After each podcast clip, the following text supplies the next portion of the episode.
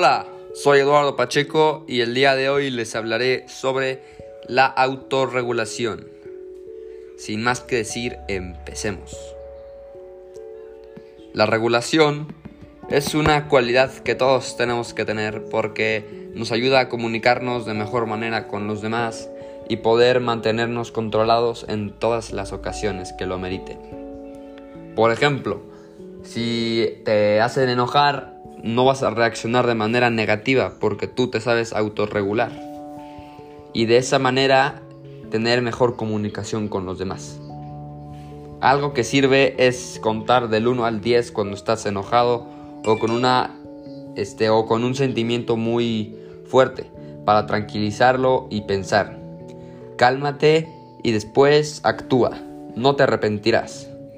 Para más consejos, compartan este podcast que está muy bueno para autorregularte. Muchas gracias.